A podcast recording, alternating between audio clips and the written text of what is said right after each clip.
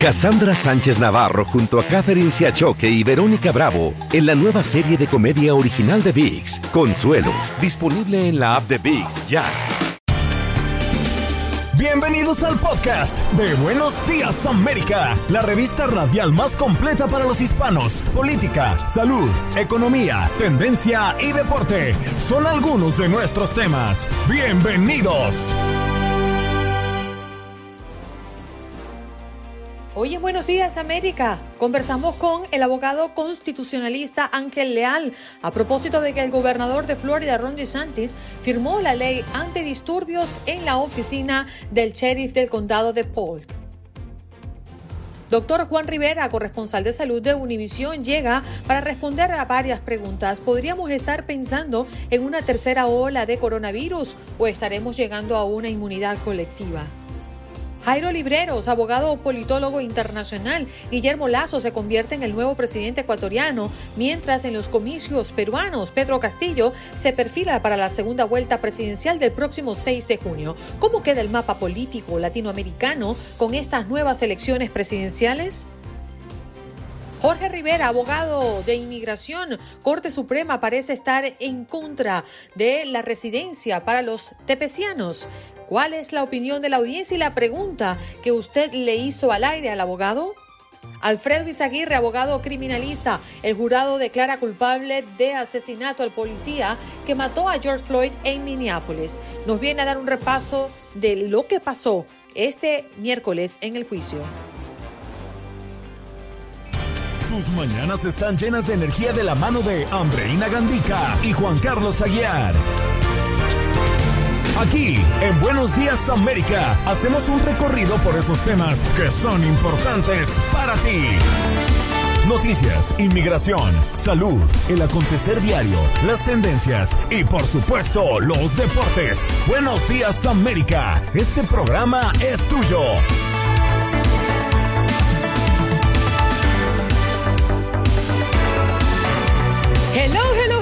Buenos América de costa a costa, iniciando nuestra tercera hora de programa. Qué maravilla tenerlos aquí cerquita, qué maravilla que usted pueda confiar en nuestro equipo para estar informados desde bien tempranito y sintonizar Buenos días, América en cualquier lugar donde se encuentre. Porque no solo puede escucharnos en nuestras emisoras, en más de 25 emisoras, en todo el territorio nacional de costa a costa desde Los Ángeles hasta Miami, sino que usted también tiene la opción de escucharnos a través de aplicaciones como Euforia o Que sirven para escuchar la radio completamente en vivo y completamente gratis. Allí nos busca como tu DN Radio y no solamente escucha Buenos Días América, sino toda la programación de tu DN Radio. Recordándoles que en Instagram somos Buenos Días América AM, en el Facebook Buenos Días AM, donde estamos iniciando nuestra conexión también en nuestro Facebook Live. Muy buenos días, señor Juan Carlos Aguiar. Hoy se decidió venirse con sus lentes de intelectual, sus anteojos.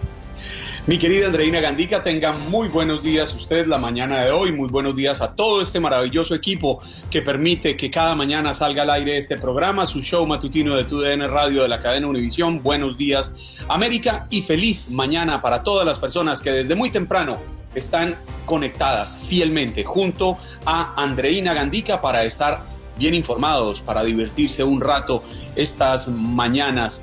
Y bueno, hay que comenzar.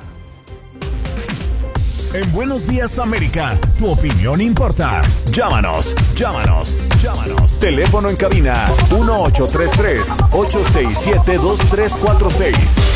Llámanos 1833-867-2346. Llámanos.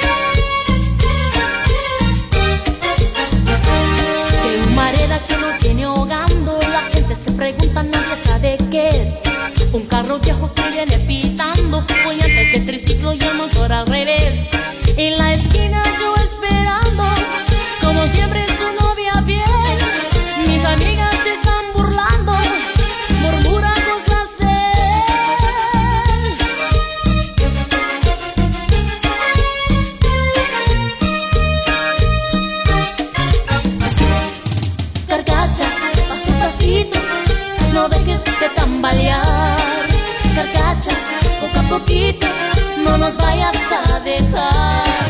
Carcacha, paso a pasito, no dejes de tambalear. Carcacha, poco a poquito, no nos vayas a dejar. Esto es Buenos Días América de Costa a Costa. Gracias por acompañarnos, por ser parte activa de este programa, llamando al número en cabina 1833-867-2346. Vamos a abordar este tema sumamente interesante porque el gobernador de Florida, Ron DeSantis, firmó la ley antidisturbios en la oficina del sheriff del condado de Polk. Y para hablarnos un poco de lo que trata esta ley. Tenemos a Ángel Leal, abogado constitucionalista con nosotros. Abogado, ¿cómo está? Qué placer volverlo a escuchar. Igualmente, Andreina, un placer saludarle a, a Juan Carlos y a todos los radios que escuchan. ¿En qué consiste esta ley, abogado? Bueno, lo más polémico, lo, los elementos más polémicos de la ley, eh, primero define un alboroto o disturbio como eh, básicamente un evento público de tres o más personas actuando con la intención común de lesionar a terceros, dañar propiedad o crear el peligro inminente de daño a propiedad o lesión a terceros. Eh, también crea una felonía de segundo grado por un disturbio agravado, lo cual ocurre cuando el disturbio o el alboroto involucra más de 25 personas, ocasiona eh, eh, eh, daños corporales y más de 5 mil dólares en daño a propiedad o usa o amenaza el uso de armas letales y o también interfiere con las vías de, de, tránsito a través de la fuerza o la violencia. Entonces, lo, lo, que está, aparte de que pone una serie de restricciones de presupuestales, de no poder reducir los fondos a la policía por parte de los gobiernos locales, de dar al Estado el derecho de reversar o a, a ese tipo de decisión, permite que los gobiernos locales sean demandados en el dado caso de que no pueden parar un alboroto o disturbio y sobre todo y lo más preocupante es que aumenta las penal, las penas eh, las penalidades de, de, los delitos penales bajo este bajo esta nueva ley para aquellas personas quien comite, cometen este tipo de eh, delitos. ¿Cuánto podría ser el castigo? Bueno, en el dado caso de que sea uno de los eventos de 25 personas o más, eh, uh -huh. Estamos hablando de una felonía de segundo grado, lo cual es castigable con hasta 15 años de cárcel. De hecho, en el caso de que sea un disturbio de tres personas o más, eh, entonces estamos hablando de una felonía, y, eh, felonía de tercer grado, castigable hasta cinco años de, de, cárcel. Y Andreina, ahí es donde está el detalle. Lo que sucede es de que el, el argumento constitucional de que esta ley debe, eh, nos preocupa es que tiene un efecto escalofriante para aquellas personas que, que, quieran pacíficamente participar en una demostración, ejercer sus derechos constitucionales de libertad de expresión y de reunión bajo la primera enmienda de la Constitución y ya uno tiene que tomar en cuenta, bueno, si yo voy a esta marcha, si yo voy a esta protesta, si yo voy a esta manifestación y las cosas eh, se van un poco fuera de control, de pronto me puedo ver acusado de una felonía de segundo grado e inclusive eh, eh, eh, tienen que permanecer la noche en cárcel o también tienen una serie de medidas referentes a eso. También nos preocupa porque infringe sobre los derechos constitucionales de las personas quien quieren ejercer sus derechos de libertad de expresión o reunión, porque de pronto está responsabilizando a, a, a, las personas de, la, de las acciones de terceras personas. Es decir, hay personas que va, van con la intención de manifestar, eh, manifestarse pacíficamente sin ninguna intención de cometer eh, violencia o daño a propiedad y sin embargo por las acciones de terceras personas se pueden ver envueltos en un caso penal. Entonces, yo creo que eh, ya la, la, Unión Americana de Libertades Civiles se ha pronunciado de que tiene la intención de demandar eh, la, sobre la, la, legalidad de esta ley por eh, posiblemente violar la primera enmienda de la Constitución. Abogado Leal, en el caso de que mm, los comisionados de una ciudad o un condado decidan reducir eh, los fondos a una determinada policía o a una oficina de un alguacil, los legisladores desde Tallahassee pueden dejar sin efecto esta decisión, inclusive pueden tomar decisiones al respecto. ¿Esto podría estar poniendo en juego la autonomía de la autoridad local? Efectivamente, eh, en el dado caso que alguna, algún municipio o condado reduce los fondos a, la policía, eh, los eh, oficiales electos primero tienen la oportunidad de retar esas decisiones presupuestarias y tratar de enmendarlas y el Estado tiene el poder de aprobar o enmendar el presupuesto local para presuntamente no permitir que tome efecto la reducción de fondos. Así que sí, también preocupa eh, desde el punto de vista de la autonomía de los gobiernos locales, municipalidades o condados de poder tener eh, discreción en el desarrollo de sus presupuestos. La ley y su interpretación, ¿no? Por una parte, los demócratas dicen que amenaza a las protestas pacíficas y los republicanos dicen que busca proteger a las fuerzas del orden. ¿Cuál es su opinión, abogado? Yo creo que hay algo de cierto en ambos puntos de vista. Lo que a mí me preocupa constitucionalmente es lo siguiente. Eh, referente a eso de las tres personas, que una reunión de tres personas eh, donde estén actuando con la intención común de lesionar, dañar propiedad o crear un peligro de eso, bueno, la pregunta que, que nos hacemos es, ¿quién va a tomar esa decisión? ¿Quién va a ser la persona que va a haber un grupo de más de tres personas o más y va a tomar la determinación de que esa, ese, ese grupo de personas tiene una intención común de lesionar o, dañar propiedad. Entonces, esa es la parte de la ley que nos cuestionamos porque decimos, bueno, pero, o sea, determinar la intención de una persona es, es sumamente difícil, pero determinar la intención de tres personas o más.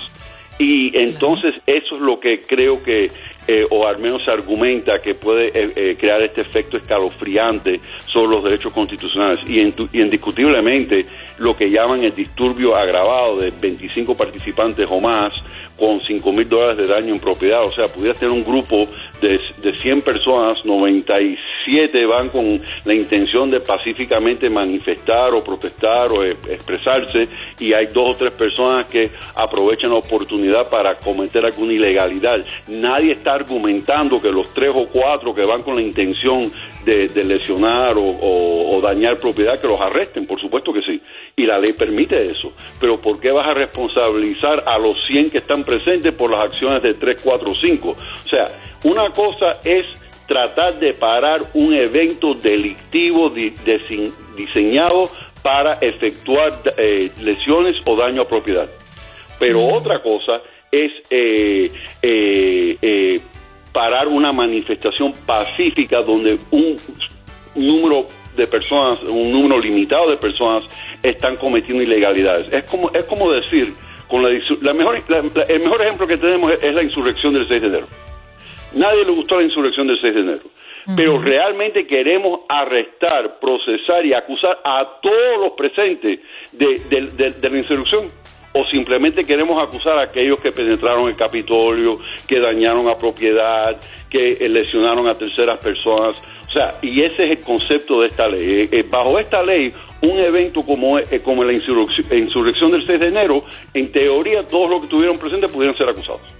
Mm. Abogado, me queda un minutito nada más, pero no quería dejarlo ir sin hacerle esta pregunta porque esta nueva ley antidisturbios pone a pensarnos a quién le dan más poder, quizás a la policía. Indiscutiblemente porque tienen un arma eh, con que pueden combatir esta, eh, las manifestaciones, protestas o marchas, como le quieras llamar, y entonces las personas van a estar menos aptas para querer participar por las penalidades tan severas que la ley contempla. Bueno, allí escuchamos eh, eh, al abogado Ángel Leal, abogado constitucionalista, a propósito de que el gobernador de Florida, Ron DeSantis, firmó la ley antidisturbios en la oficina del sheriff del condado de Polk. Muchas gracias, abogado, por estar con nosotros una vez más. Un placer, Andreina. Buen día. Tu salud no solo es tu prioridad, sino también la nuestra. Sino también la nuestra. Buenos días América con, los, expertos. De inmediato enlazamos con el doctor Juan Rivera, corresponsal de salud de Univisión. ¿Cómo está, doctor? Buenos días. Buenos días, Andreina, ¿cómo estás? Muy bien, por acá esperándolo porque tenemos muchas preguntas que hacerle. Vamos a iniciar em, poniendo los pies sobre la tierra y que usted nos diga dónde nos encontramos. ¿Podríamos estar pensando en una tercera ola de coronavirus o estaremos llegando a una inmunidad colectiva? Mira, yo creo que, eh, Andreina, yo creo que estamos eh, todavía en esa carrera en, contra de las variantes. Eh, por un lado, la, eh, las vacunas, haciéndolo lo más rápido posible. Por otro lado, obviamente, las variantes y los casos que han aumentado en personas jóvenes. De todas maneras, creo que estamos en una buena posición, recordándoles a las personas que, por favor, y ahora que la mayoría de las personas tienen la oportunidad, mayores de 16 años, se vacunen, eh, porque tenemos que llegar a esa inmunidad de rebaño que tú mencionas, Andreina, de un 70-75% de las personas eh, con inmunidad. Yo me, siento positivo en la posición en donde estamos, pero les recuerdo especialmente a esas personas jóvenes eh, que todavía quizás no se han puesto la vacuna, que son los que estamos viendo en los hospitales eh, que por favor se cuiden, que se vacunen eh, y a lo que llegan a tener esa inmunidad, porque acuérdense que después de la segunda dosis tienen que esperar todavía 10 días para tener inmunidad, que durante ese periodo por favor sigan eh, tomando las precauciones necesarias para poder salir a, como, como decimos, eh, afuera de, de este túnel en que hemos estado por tanto tiempo. Doctor Juan, muy buenos días. Yo quisiera preguntarle ¿Qué se sabe de la vacuna para los menores eh, de los 16 años? Precisamente porque en mi casa todos estamos vacunados, menos mi hijo menor que tiene 13 años. Y pues obviamente esta es una preocupación, independiente de que los mayores hayamos recibido las dosis de, la vacuna, pues nos preocupa que él está yendo al colegio presencialmente y podría en un momento dado estar expuesto. Eh, mira, Juan Carlos, eh, estamos esperando ver cuál es la, data eh, de los estudios que se están haciendo en, niños y adolescentes para tomar, para poder tomar esa decisión y dar unas recomendaciones. Acuérdense que gracias a Dios todavía todo lo que hemos aprendido de esta pandemia, de este virus, es que en los menores usualmente la enfermedad es leve y entonces hay que balancear, tenemos que entender eh, cuál es el, el, beneficio que estos niños eh, pueden recibir en contra de un posible. Lo dejamos de escuchar. Eh, ya regresó. ¿Me escuchas? Sí, ahora sí, doctor. Ok, eh, tomemos por ejemplo la vacuna de Johnson Johnson en donde en algunos países del mundo no se va a recomendar para personas jóvenes porque el riesgo, eh, aunque es bajo de la vacuna, eh, estamos estaríamos sobrepesándolo en pacientes demasiado jóvenes donde el riesgo también de coronavirus es muy bajo. Entonces, tenemos que entender esa ecuación, esos números, esas estadísticas en los niños con relación a la vacuna para nosotros poder dar una recomendación general. Todavía eso está en proceso. Doctor Juan, yo tengo una inquietud a propósito de varias reacciones que han tenido personas cercanas y otras personas que me lo han dicho a través de las redes sociales. Eh, porque han estado muy convalecientes después de la primera dosis o porque dejaron de creer en la vacuna o porque simplemente no son responsables o consecuentes con sus ideas, se dejan de colocar la segunda dosis. ¿Cuál es el riesgo que corren estas personas? Mira, eh, corren, corren riesgo porque lo hemos visto ya. Yo he tenido ya dos pacientes, por ejemplo, que luego de ponerse la primera dosis se han enfermado y caen en el hospital.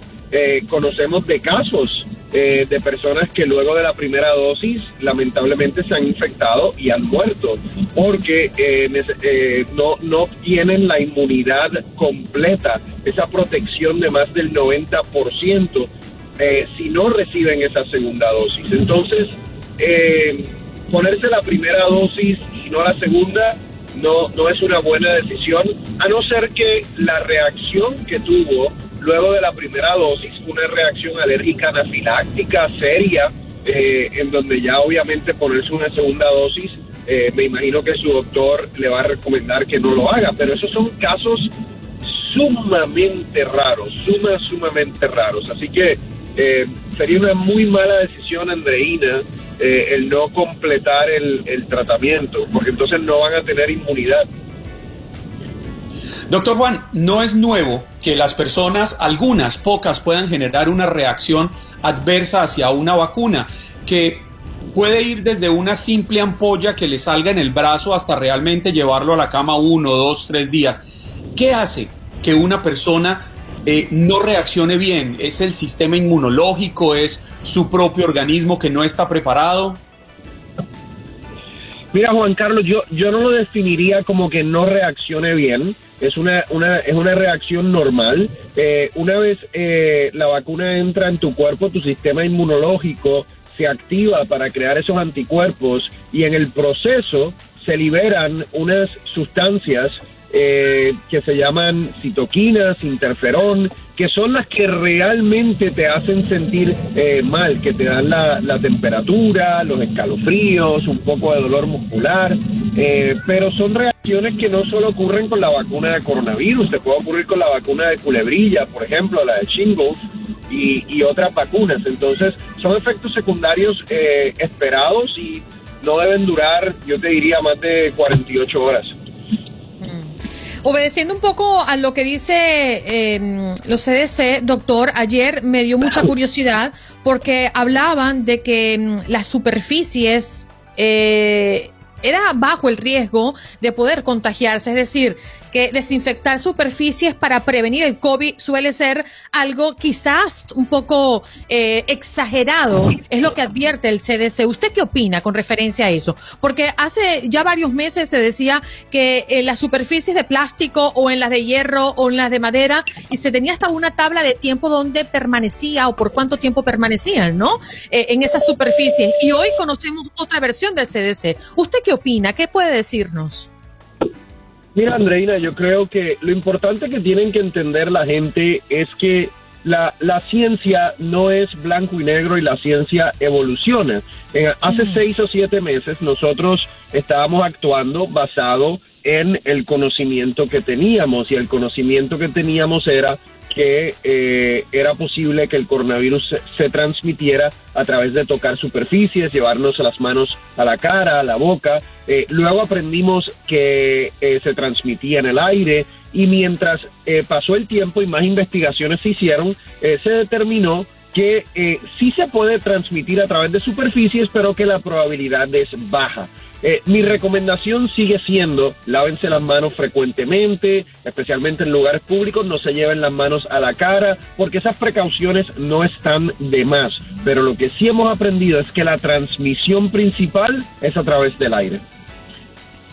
Y esta serie de conocimientos, doctor, de la que usted nos habla, eh, que se han adquirido de forma rápida en este último año, nos demuestra que cada vez la ciencia está más preparada para enfrentar este tipo de sucesos que con total seguridad se pueden repetir en el futuro? Mira, eh, Juan Carlos, definitivamente esto va a suceder nuevamente en el futuro, ojalá no sea en un futuro cercano, eh, pero, o sea, lo que hemos logrado en un periodo corto de tiempo, especialmente en el desarrollo de esa vacuna, es algo sin precedentes, es algo histórico y predigo que es algo que una o más personas van a ganar un premio Nobel eh, por, por haberlo hecho. Y eso es ejemplo de la colaboración entre científicos, entre instituciones y el, básicamente la infusión de fondos eh, que se utilizó con el propósito de crear una vacuna en un corto periodo de tiempo. Eh, así que yo creo que la ciencia literalmente es la que, la que nos ha sacado de este problema eh, eh, eh, ha, sido, ha sido admirable, la verdad.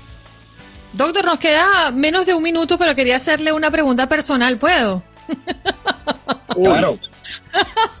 Doctor, cuando logremos la inmunidad de rebaño, ¿usted para dónde se va a ir de vacaciones?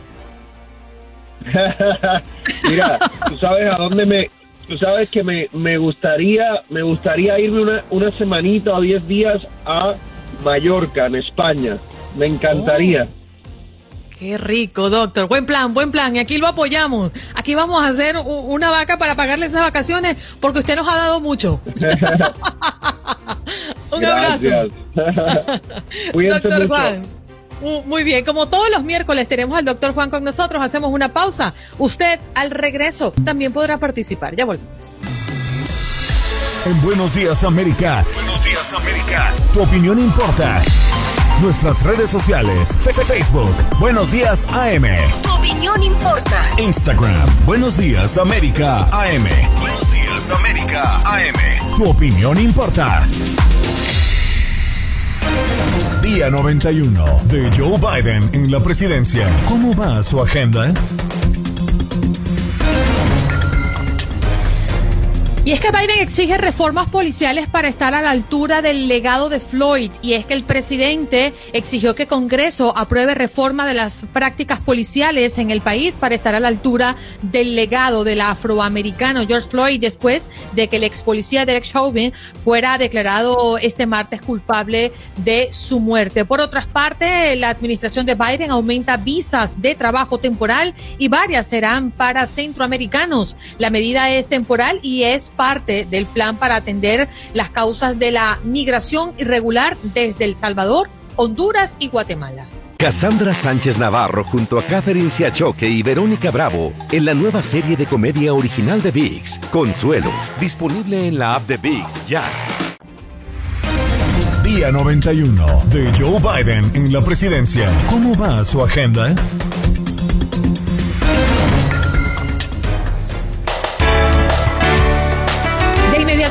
Nuestro próximo invitado. Ya está conectado Jairo Librero, abogado politólogo internacional. ¿Cómo está, abogado? Feliz día. Muy buenos días. Es un gusto compartir esta mañana con ustedes. Hoy sobre la mesa traemos el caso de Guillermo Lazo, que se convierte en el nuevo presidente ecuatoriano, mientras en los comicios peruanos, Pedro Castillo se perfila para la segunda vuelta presidencial del próximo 6 de junio en Perú. ¿Cómo queda el mapa político latinoamericano eh, con estas nuevas elecciones presidenciales, abogado Libreros? El mapa político se está reconfigurando. Hay que tener en cuenta dos elementos que son fundamentales al momento de analizar el perfil y de manera especial compararlo con el espectro político. El, la centroderecha gana un espacio muy importante. La llegada de Guillermo Lazo, un reconocido banquero, pero también un hombre con unas credenciales democráticas muy importantes, confirma que en estos momentos un sector importante de la sociedad en América Latina sigue creyendo en los principios democráticos, en la vigencia de los derechos humanos y de de manera particular en las ventajas que trae la iniciativa privada y el libre mercado. El señor Guillermo Lazo en el día eh, de ayer sostuvo su primera reunión oficial como presidente electo, no posesionado, porque visitó a Iván Duque en la casa de Nariño. Fue una reunión importante donde le dejó dos temas que son, que son determinantes. El primero, el interés de fortalecer los lazos comerciales de Ecuador y Colombia frente a toda América Latina. Se busca una integración a lo que es la Alianza del Pacífico, un grupo de países con eh, una agenda económica muy importante y de manera particular el presidente Lazo busca que Colombia lo ayude por la experiencia que tiene en suscribir un tratado de libre comercio con Estados Unidos. Aquí hay un perfil muy importante, pero si nos vamos a Perú, quizás el, el, prisma con el cual analizamos los acontecimientos es diferente. El señor Castillo tiene un perfil eh, muy preocupante, es un hombre que no cree mucho en la democracia, ha demostrado ser un antitodo antiaborto, antimatrimonios igualitarios, antiprensa, antivigencia de los derechos humanos y ese mensaje creo que puede cambiar mucho, no el perfil de América Latina, pero sí la situación de consolidación democrática y de crecimiento económico en un país como Perú, que el año pasado, por cuenta de la pandemia, tuvo una caída porcentual en términos del PIB superior a los 11 puntos. Jairo, yo quiero hacerle una pregunta que creo yo es determinante en lo que puede estar sucediendo no solo en Ecuador, en Perú, sucede en los países latinoamericanos, pero sucedió también aquí en Estados Unidos, y es que pareciera que nos están llevando a tomar una posición casi que yéndonos a, los extremos, a la derecha o, o a la izquierda, llevando a que desaparezca el centro. ¿Por qué? Porque como usted muy bien lo plantea, la disputa que se viene ahora en Perú entre Pedro Castillo y Keiko Fujimori es el reflejo de esto, pero también fue lo que sucedió entre Guillermo Lazo y Andrés Arauz. ¿Estamos en riesgo de que el centro desaparezca en Latinoamérica? Juan, es un gusto escucharte, te envío un abrazo especial. Yo creo que sí está en riesgo. Yo creo que Juan sí está en riesgo y no lo podemos permitir.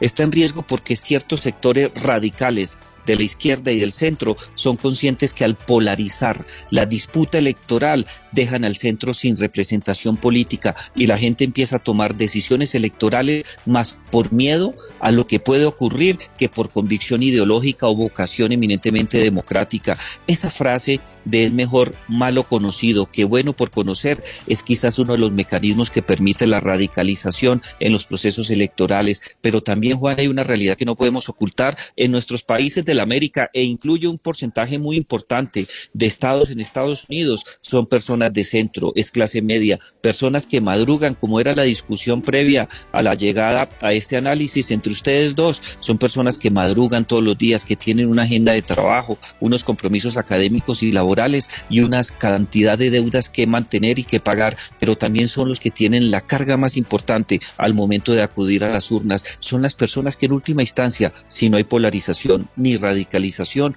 ponen a los mandatarios. Cuando los sectores radicales buscan hacer este nivel de polarización electoral, quieren es que los miembros de la clase media, los del centro, mayoritariamente, según el Latino Barómetro en las últimas tres mediciones del año 2019, del año 2018 y del año 2017, ponen el 71% de los votos que eligen a las autoridades públicas. Al hacerlos desaparecer por el miedo, al radicalizarlos, los extremos ganan y se quedan con las elecciones. Nosotros no podemos permitir eso. Es necesario garantizar que la información le llegue a todo el mundo y quienes tenemos la responsabilidad de votar, ser conscientes que no importa lo que pensemos en términos democráticos, votemos por convicción. Abogados libreros, a la derecha o a la izquierda? ¿Cómo es el mapa político actualmente en Latinoamérica? El mapa político actualmente es a la derecha. Si tú haces un conteo de los diferentes mandatarios, aproximadamente de 32 a 33 mandatarios, en donde se realizan elecciones, incluidas las dictaduras que existen en, eh, en Cuba, en Nicaragua y en Venezuela, tenemos todavía mayor eh, proporción de presidentes hacia el lado derecho del espectro político. ¿Sabe qué? Usted utilizaba una frase, mejor malo conocido que bueno por conocer. Y yo quiero devolverle otra frase, y es que el fin justifica los medios. Y creo que no hay frase más perversa que esa. Pretender que cualquier cosa es justificable eh, con tal de llegar a algo. Y siento que es lo que está pasando en muchos lugares del mundo. Podríamos poner el ejemplo en Perú. En Perú tenemos al, al señor Castillo, al señor Pedro Castillo, quien realmente no me gusta porque como usted está, como usted explicaba, está totalmente radicalizado hacia la izquierda. Pero como contendora tenemos a Keiko Fujimori y resulta que Keiko Fujimori es hija de un expresidente que violó los derechos humanos en Perú, que ha sido condenado por eso y, y, precisamente ahí es cuando me refiero cuando le digo que el fin justifica los medios. No importa que tengamos que combatir la izquierda, no importa a qué costo tengamos que hacerlo. Y esto me parece que es peligrosísimo para cualquier democracia.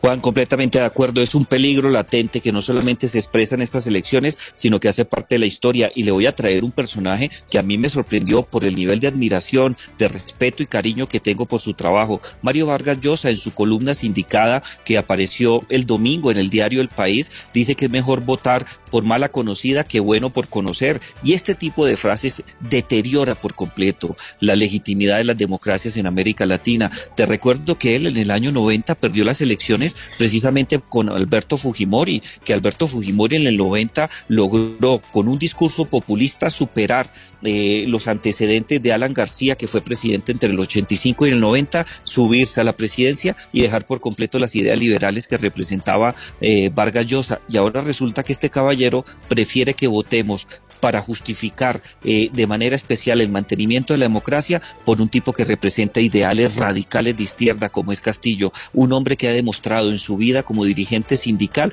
que no respeta las instituciones, que no cree en la prensa y de manera especial no respeta la libre iniciativa y el libre mercado. Es muy preocupante porque cuando personajes de la talla de un premio Nobel eh, logra lanzar este tipo de mensajes, mucha gente considera que debe ser así y el fin no justifica los medios tenemos que ser más responsables como sociedades en América Latina frente a la necesidad de tener un voto consciente, transparente y de manera particular, pensando siempre en la consolidación democrática. Jairo, interesante, ¿no? Eh, poder junto a ti visualizar el mapa político en Latinoamérica y que nos preocupa sobre todo por eh, yo vengo particularmente de un país donde ha marcado eh, políticas de otros países con la ayuda de Cuba, en el caso de Venezuela, y allí pues se forma ese poder que va mm, como una epidemia rodando por otros países y lo lamentamos enormemente. Ojalá y lamentablemente pues este sea una mm, prueba que otros países puedan ver las consecuencias al votar por políticos como este, si se le puede llamar políticos. Gracias Jairo, un abrazo para ti. Un abrazo, para mí es un honor estar con ustedes en su espacio y saludar a mi buen amigo Juan que hace rato no lo veo, pero hoy lo estoy observando gracias a la tecnología. Un abrazo. Un abrazo, Jairo. Buen día. En Buenos Días América sabemos lo que te preocupa. Por eso es que de la mano de los expertos te guiamos y respondemos tus preguntas de inmigración. Muy buenos días, abogado Jorge Rivera. ¿Cómo amanece? Muy elegante como siempre. No, pero. Muchísimas gracias y estamos coordinados con Juan Carlos. Yo, le iba a decir a Andreina, yo no sé, yo no le había querido preguntar, estaba esperando que llegara Jorge, pero parece que él no recibió el correo con el dress code del día de hoy, que había que venir con, con algo así en este anaranjadito pálido.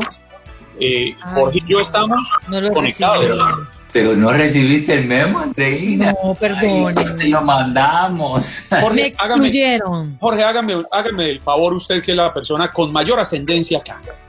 Jálele las orejas a Andreina Gandica. ¿O usted también le tiene miedo como yo? No, yo le tengo miedo, mucho miedo. no. abogado, ¿qué va? Nada de eso. Bueno, recordarle a la audiencia y aprovecho la oportunidad para decirles que pueden llamar y hacer su pregunta, su pregunta personal con referencia a inmigración al abogado Jorge Rivera, experto en inmigración. Comencemos con la Corte Suprema, abogado, que parece estar en contra de la residencia de los tepecianos. ¿Qué está pasando? Sí, varios de los jueces se pronunciaron el, lunes eh, indicando de que votarían en contra de los tepecianos, un caso prácticamente salvadoreños con el TPS, llevan 20 años acá, sus hijos los quieren pedir. ¿Qué pasa? Para simplificárselo, en estados como California, por ejemplo, solo el hecho de tener el TPS te cuenta como estadía y entrada legal. Y esa entrada legal es necesaria para la residencia cuando te piden tus hijos. Pero en otros estados como Nueva Jersey, no es suficiente tener el TPS porque no te cuenta como entrada legal. Y los jueces están diciendo de que no eh, piensan negar este caso y no piensan darles reconocer que el TPS es una entrada legal. Esto les cerraría las puertas a posiblemente miles y miles de personas con el TPS. Jorge, actualmente hay unos 400 mil, unas 400 mil personas con TPS en los Estados Unidos. Usted nos habla de El Salvador.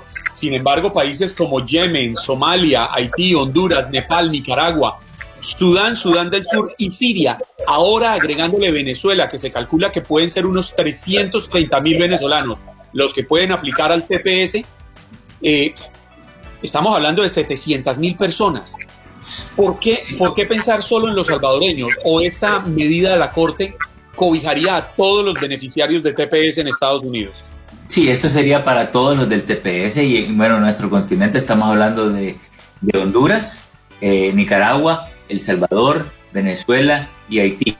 O sea, estamos hablando de eh, una gran cantidad de personas y, nos extraña, fíjense, que el gobierno de los Estados Unidos, la administración del presidente Joe Biden, está argumentando en contra de los tepecianos, que es algo fuera de serie, no lo entiendo porque esta administración nos ha mostrado estar a favor de una reforma migratoria, ser pro inmigrante, estar tratando de resolver la frontera. No sé por qué se oponen a los, los Pero hay un argumento del gobierno de Biden porque supuestamente el darles un camino hacia la residencia y, a la, y hacia la ciudadanía a los beneficiarios de TPS hace parte del proyecto de la reforma planteada por Biden en los primeros días de haberse posesionado.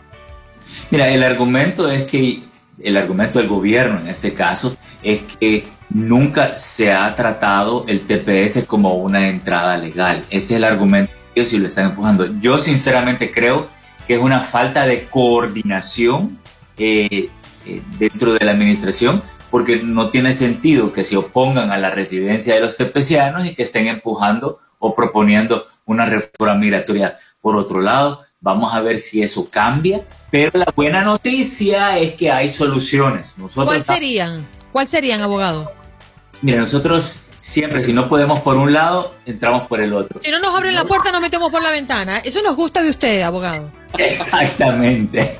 Entonces, miren, resumiendo, si no reconocen el TPS como una entrada legal, las personas con el TPS, por ejemplo, si tienen un hijo ciudadano americano que los quiere pedir, tienen la ley 245I para pagar la multa de mil dólares. Eh, tienen el parole in place y los hijos entran a las Fuerzas Armadas. Eh, si es que tienen el DACA al mismo tiempo, que es posible, pueden pedir un permiso de viaje con el DACA, aunque es poco probable porque si tienen el TPS probablemente no van a tener el DACA. Pero también se puede combinar con la visa U, que te da una entrada legal y se hace mucho más rápido con los hijos. Hay varias diferentes alternativas que podemos ocupar. La clave es tener la estrategia correcta. Abogado, ¿usted le parece que nos vamos a las líneas telefónicas porque están llamando al 1833-867-2346 para hacerle consulta? ¿Le parece? Claro, si eso es lo que más me gusta, Andrei. a mí también me encanta. Eugenio, buenos días. Adelante con tu pregunta.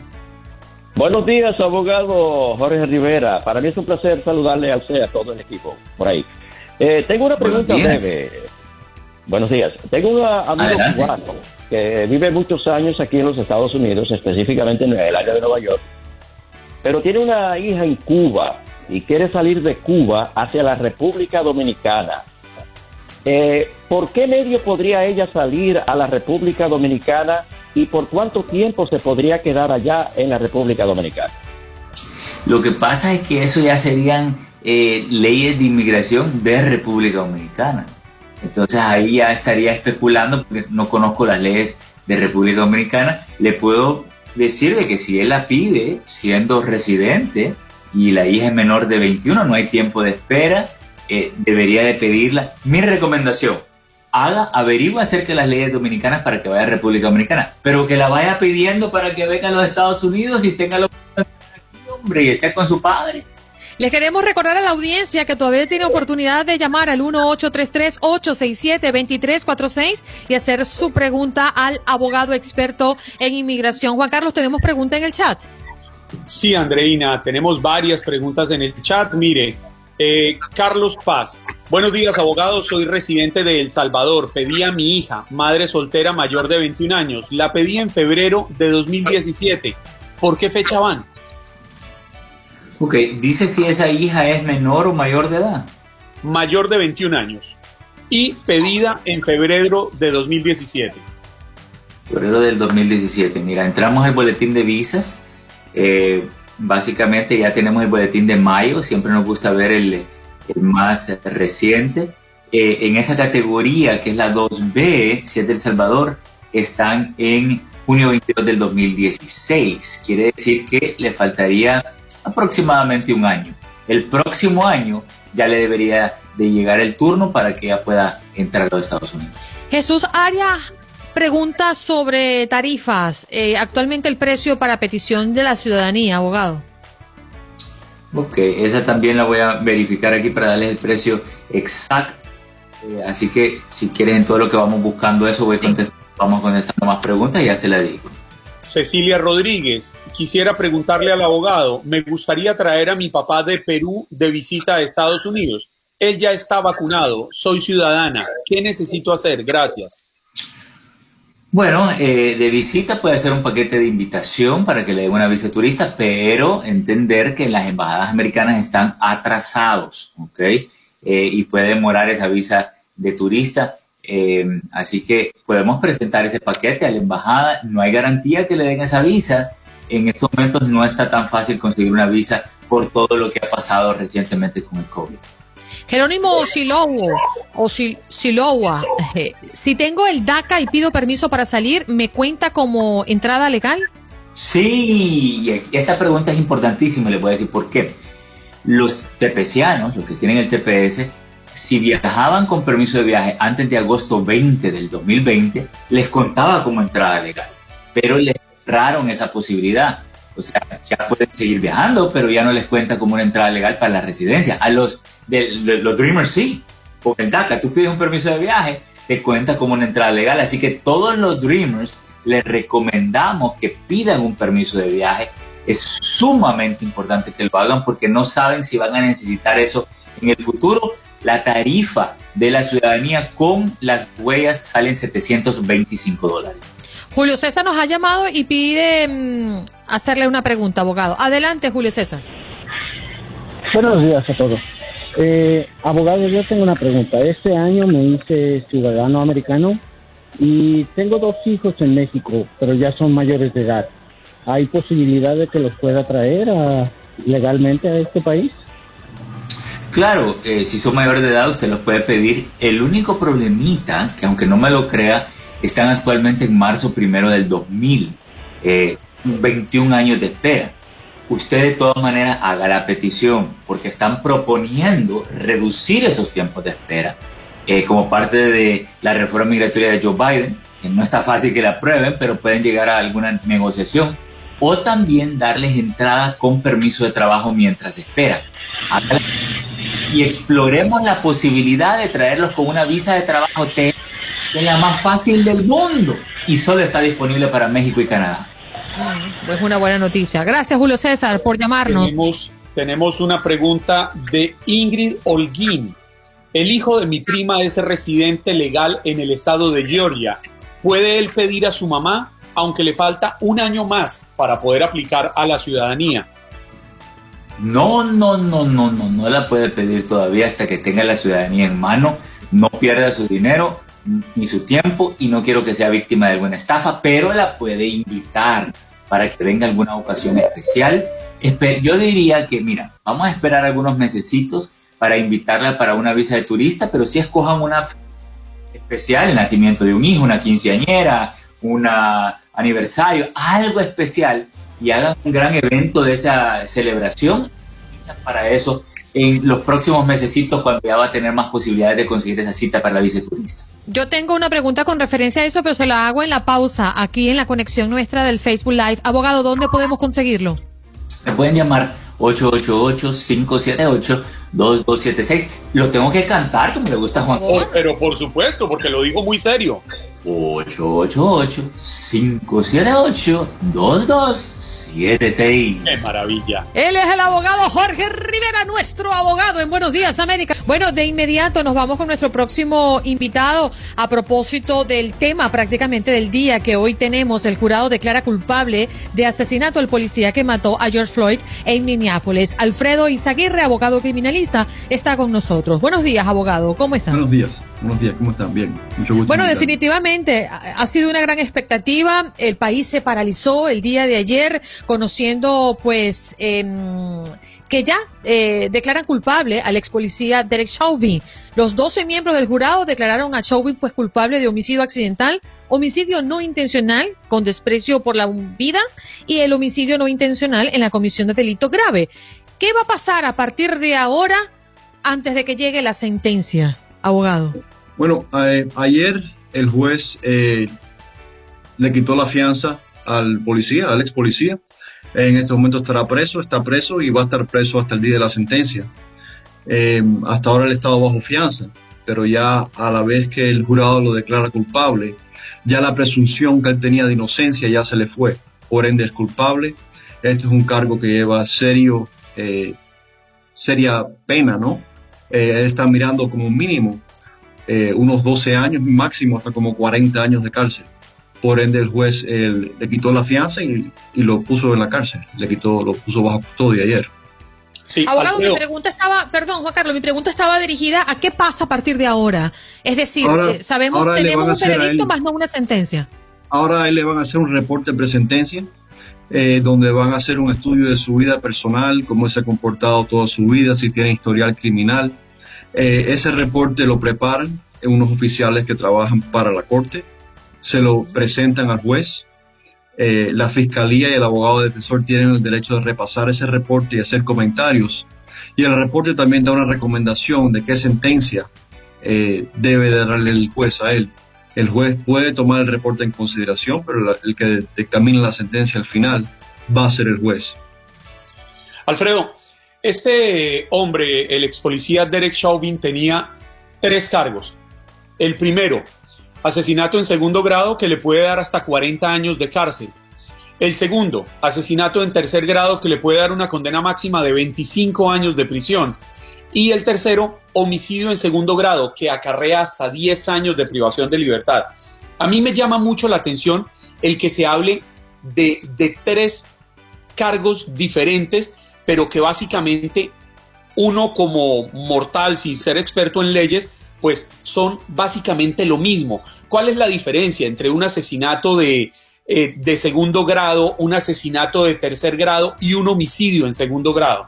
El de, el de segundo grado eh, de asesinato es que él estaba cometiendo una felonía y al resultado de esa felonía falleció alguien. Eh, por ende, basado en la dictaminación del, del jurado, determinaron ¿no? que él no debía haberle puesto la rodilla a, Floyd en el cuello. Ese es el crimen, la agresión. Resultando de su agresión, falleció Floyd. Por ende es el caso del el veredicto de segundo grado. Eh, tercer grado es eh, asesinar a alguien sin tener sin pensarlo con adelantación. O sea, maté a alguien porque pasó, pero no fue intencionalmente y el tercer el segundo el, segundo cargo de, de, asesinato de segundo grado por, por, homicidio es por accidente. O sea eso es como si yo fuera ahora eh, tomo alcohol manejo un, un, automóvil y mato a alguien.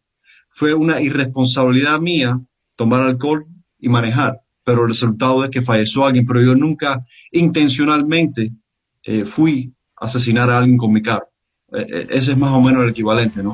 Una negligencia. Abogado, ¿podríamos explicarle a la audiencia cómo es que se resuelve desde la ciudad de Minneapolis la demanda civil por la muerte de George Floyd?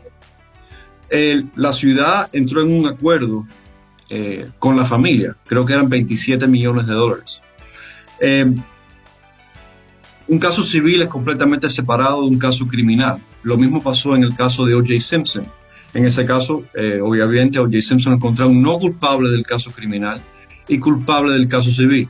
Para probar un caso civil, lo que tienen que probar es mucho menos de lo que tienen que probar en un caso criminal. Eh, parte de lo que pasó con, con, el jurado era, a la hora de escoger el jurado, que le preguntaron a ciertas personas del jurado si iban a tomar en consideración el resultado del caso civil. Y creo que en el juicio uno o dos, uno o dos eh, potencialmente del jurado dijeron que sí y los eliminaron. Eh, pero son dos diferentes niveles legales para resolver un caso. Alfredo, el presidente Biden se pronunció ayer luego de que se conociera el veredicto del jurado en contra de Derek Chauvin y tanto él como la vicepresidenta Kamala Harris están pidiendo que se presente un proyecto de ley en el Congreso que sea realizado en honor de la memoria de George Floyd y que busque que finalmente se deje de tratar con mayor dureza a las minorías en los Estados Unidos. Esto básicamente no, no, no es algo como absurdo, es tan necesario, estamos viviendo una situación tan crítica que obligue a que haya un proyecto de ley que diga, mire, a estas personas usted no las puede tratar con dureza. Eh, esas leyes las pueden imponer. La realidad es eh, que un policía en la calle va a actuar como el policía piense que sea correcto, haya ley o no haya ley. Esas son decisiones que los policías toman en milisegundos y en mi opinión, es una opinión personal, ¿no? Eh, las cosas van a seguir ocurriendo, no, no, no, no creo que las leyes influyan tanto, cuando son decisiones que, que se hacen en milisegundos bajo tensión. Obviamente se trata de evitar ciertas cosas con leyes eh, y entrenamientos. Eh, parte de lo que, ocurrió en el caso este, tal la cual encontraron al policía culpable, es que dijeron, el mismo jefe de su policía, de su departamento de policía, que él no había seguido el protocolo eh, y ese, ese, ese movimiento de poner la rodilla nunca se lo habían enseñado y no era permitido por la póliza de, de Minneapolis. Y eso fue, en mi opinión, una de las cosas que hundió al policía en su juicio. Abogado, nos queda un minutito, pero quería preguntarle, según su experiencia, su experticia, ¿cuál cree que sería la sentencia? Eh, yo creo que, en mi opinión, no sé si el juez le vaya a dar lo máximo, máximo, pero no creo que le dé lo mínimo. Creo que voy a tomar en consideración el historial del policía en su pasado, que creo que tenía un historial eh, relativamente negativo, ¿no? Y el hecho de que George Floyd ya estaba esposado eh, cuando hizo, cuando le puso la rodilla en el cuello, ¿no?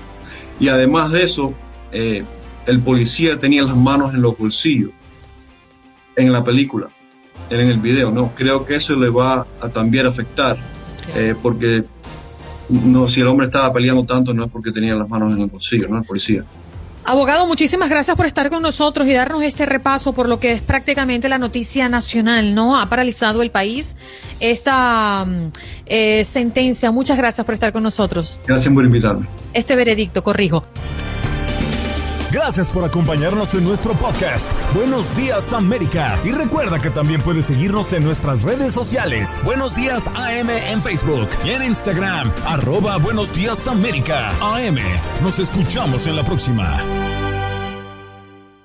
Cassandra Sánchez Navarro junto a Catherine Siachoque y Verónica Bravo en la nueva serie de comedia original de VIX, Consuelo, disponible en la app de VIX ya.